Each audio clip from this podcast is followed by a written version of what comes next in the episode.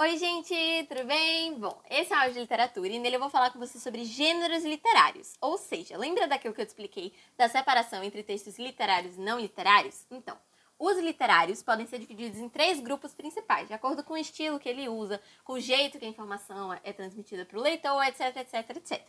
Esses três principais têm características bem demarcadinhas, que é basicamente o que eu vou explicar aqui, certo? Mas, no geral, quais são eles? Vai ser o gênero lírico, o gênero dramático e o gênero épico ou narrativo, a depender de como você prefira chamar. Eu vou falando um por vez, vou deixar o épico narrativo por último, porque eu vou parar um pouquinho lá para falar com você sobre elementos da narração, certo? Mas isso você deixa mais pra frente quando a gente chegar lá. Vamos focar agora no gênero lírico, que vai ser o primeiro que a gente vai ver aqui. Bom, o gênero lírico, ele é baseado em quem tá contando aquilo ali. Então ele vai ser dito sempre em primeira pessoa, porque o foco dele, a manifestação dele, é sempre baseado no seu eu interior, no seu eu lírico.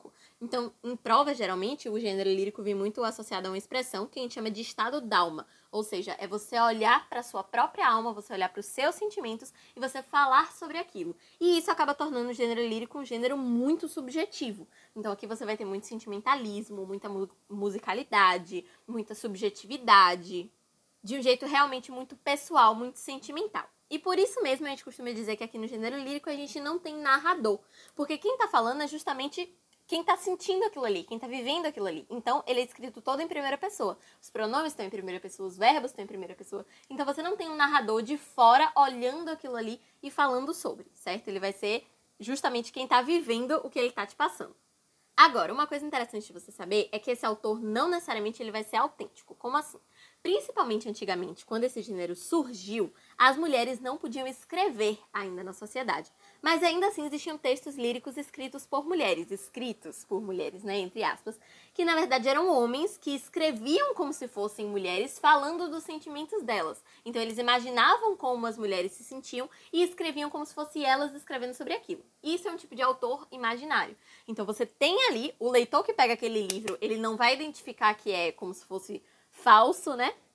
Porque para o leitor a informação vai chegar como se fosse realmente uma mulher escrevendo aquilo, mas existe esse tipo de autor aí imaginário que não necessariamente vai ser autêntico e vai estar falando dos próprios sentimentos diretamente. Bom, fechou aqui, vamos passar para o gênero dramático, que também é bem simples de você entender, que é basicamente teatro. Então, todo o texto que você vê que vem dividido em falas, em diálogos, que é a ação, a interpretação, a interação entre dois personagens, vai ser do gênero dramático, certo? Tudo que pode ser ensinado, tudo que pode estar em palco, tudo que forma cenas, vai ser gênero dramático, vai fazer parte aqui do, do drama. E esse gênero dramático tem quatro subdivisões. Então, existem quatro tipos de textos dramáticos. São a tragédia, comédia, tragicomédia ou farsa. Tragédia, pelo nome você pega, né? Vão ser textos que vão falar de dor, vão falar de terror, vão trazer sentimentos negativos que despertem certos gatilhos em quem está assistindo aquela peça, enfim, lendo aquele texto. Já a comédia vai fazer meio que o oposto, porque enquanto a tragédia, por isso mesmo aquelas máscaras que você vê no teatro, né, tem uma feliz e uma triste, enquanto a tragédia vai despertar dor, a comédia vai servir para despertar o riso. Então ela vai pegar situações cotidianas, situações do dia a dia, e ela vai ironizar em cima daquilo, ela vai fazer piada em cima daquilo, ela vai satirizar aquilo para as pessoas que estão assistindo poderem rir do próprio dia a dia, das próprias situações que acontecem na vida delas. Pode ter também a tragicomédia, que é meio que a união dos dois, né? Quando você pega uma dor, você pega um terror, você pega uma tragédia do dia a dia e você satiriza, você brinca com aquilo. Então você mistura esses dois elementos aí.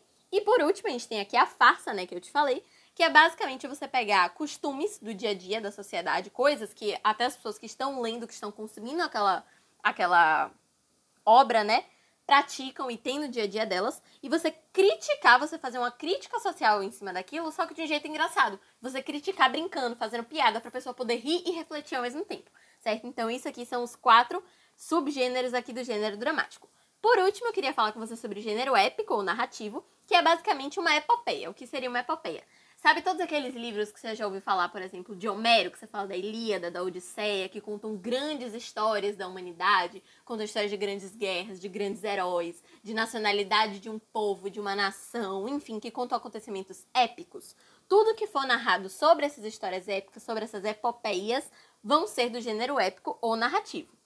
Mas o que eu queria conversar com você de verdade aqui dentro desse gênero é, são os elementos do texto narrativo, porque ele é composto por muitas coisas diferentes que vão ser identificadas ao longo do que você está lendo ali no texto e que podem muito ser cobradas em prova, certo? O primeiro elemento deles, desses que eu queria conversar com você é o narrador, ou seja, quem está contando a história.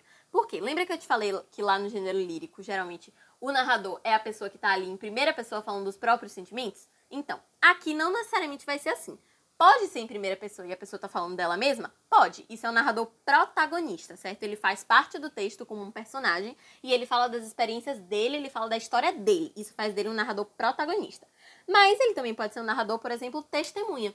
O testemunha também vai falar em primeira pessoa, ele também vai estar na história, mas a história que está sendo contada não é focada nele. Então ele não é o personagem principal. Ele está ali testemunhando a história de alguém e contando a história de alguém, mas ele está fazendo parte da história, ele conta aquilo do ponto de vista dele, certo? Se ele não estiver fazendo parte da história, se ele não estiver do ponto de vista dele, ele vai ser um narrador observador. Então ele vai falar em terceira pessoa, vai falar do outro e ele vai falar só sobre o que ele vê. Ele não vai se inserir na história.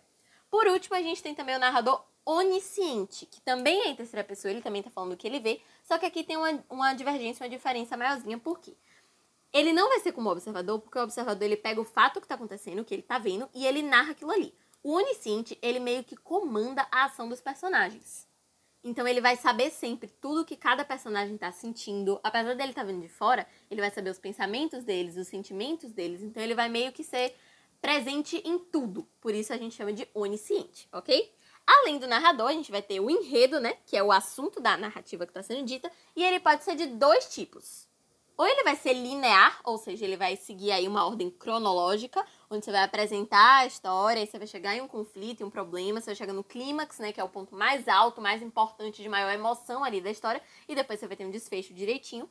Ou ele pode ser alinear, que é o quê? Quando você tiver flashbacks. Então você está contando uma história, mas de repente você tem que voltar no tempo e contar uma coisa que aconteceu antes. Quando você faz essa brincadeira com a linha do tempo, você vai indo e voltando, você está tendo um enredo alinear, ok? E por falar em tempo, esse tempo ele pode ser tanto cronológico quanto psicológico. O cronológico é quando você tem a hora exata, quando você sabe ali a passagem de tempo e a passagem de tempo está definida certinha.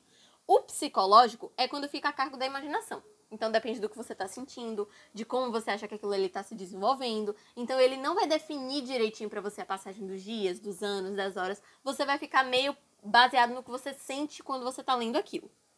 Além disso, outro elemento muito importante da narração vai ser o espaço, né, onde aquela história se passa. Esse espaço vai poder ser tanto físico quanto psicológico. O físico é o espaço que você está vendo ali de verdade, e o psicológico é o que você cria dentro da sua cabeça, é o que você está imaginando, certo? Então o físico ele, ele é mais sólido e o psicológico ele fica mais a cargo da imaginação, assim como eu te falei do tempo psicológico, ok? A gente também tem o discurso, né, que pode ser de três tipos. Ou ele vai ser direto, que é principalmente o que eu te falei ali do gênero dramático, que acontece bastante, que é de um personagem falando para outro. Então vai ser uma comunicação direta de um personagem para o outro. Ou ele pode ser indireto, que é quando você não vai ter falas dos personagens, você vai ter um narrador que está te contando o que aconteceu. Então o narrador vai pegar a mensagem do que aconteceu ali, vai repassar para você, você não vai ouvir direto da boca de quem está falando aquilo, de quem está pensando e sentindo aquilo. Ou ele pode ser um indireto livre, que é quando o narrador vai transmitir a mensagem, né? Ele vai contar as falas dos personagens, você também não vai ter essas falas de, de maneira direta, mas aqui o narrador pode dar a opinião dele. Então ele fala e intervém com a consciência dele, mexendo ali naquela narrativa. Ele não passa friamente só o que você precisa saber, o que aconteceu como indireto. O indireto livre ele pode opinar, ele pode botar o sentimento dele, a opinião dele naquilo ali, ok? Por último, agora o último elemento que eu tenho para falar com você, eu vou falar de verossimilhança. Se você não sabe o que é verossimilhança, é quão semelhante, quão coerente aquilo ali seria com a possibilidade de acontecer aquela coisa na vida real. Então, se aquilo é realista ou não, ou se é uma viagem de maionese. Se essa verossimilhança for externa, realmente vai ser isso que eu te contei. Ela vai se assemelhar à vida real, vai ser uma coisa possível de acontecer, vai ser baseada aí na vida real e no que a gente conhece do mundo. Mas se ela for uma verossimilhança interna, ela vai ser formada de absurdos em relação à vida real. Então, são coisas que não aconteceriam na vida real e por isso a gente chama de verossimilhança interna, certo? É isso, espero ter ajudado. Um beijo, tchau!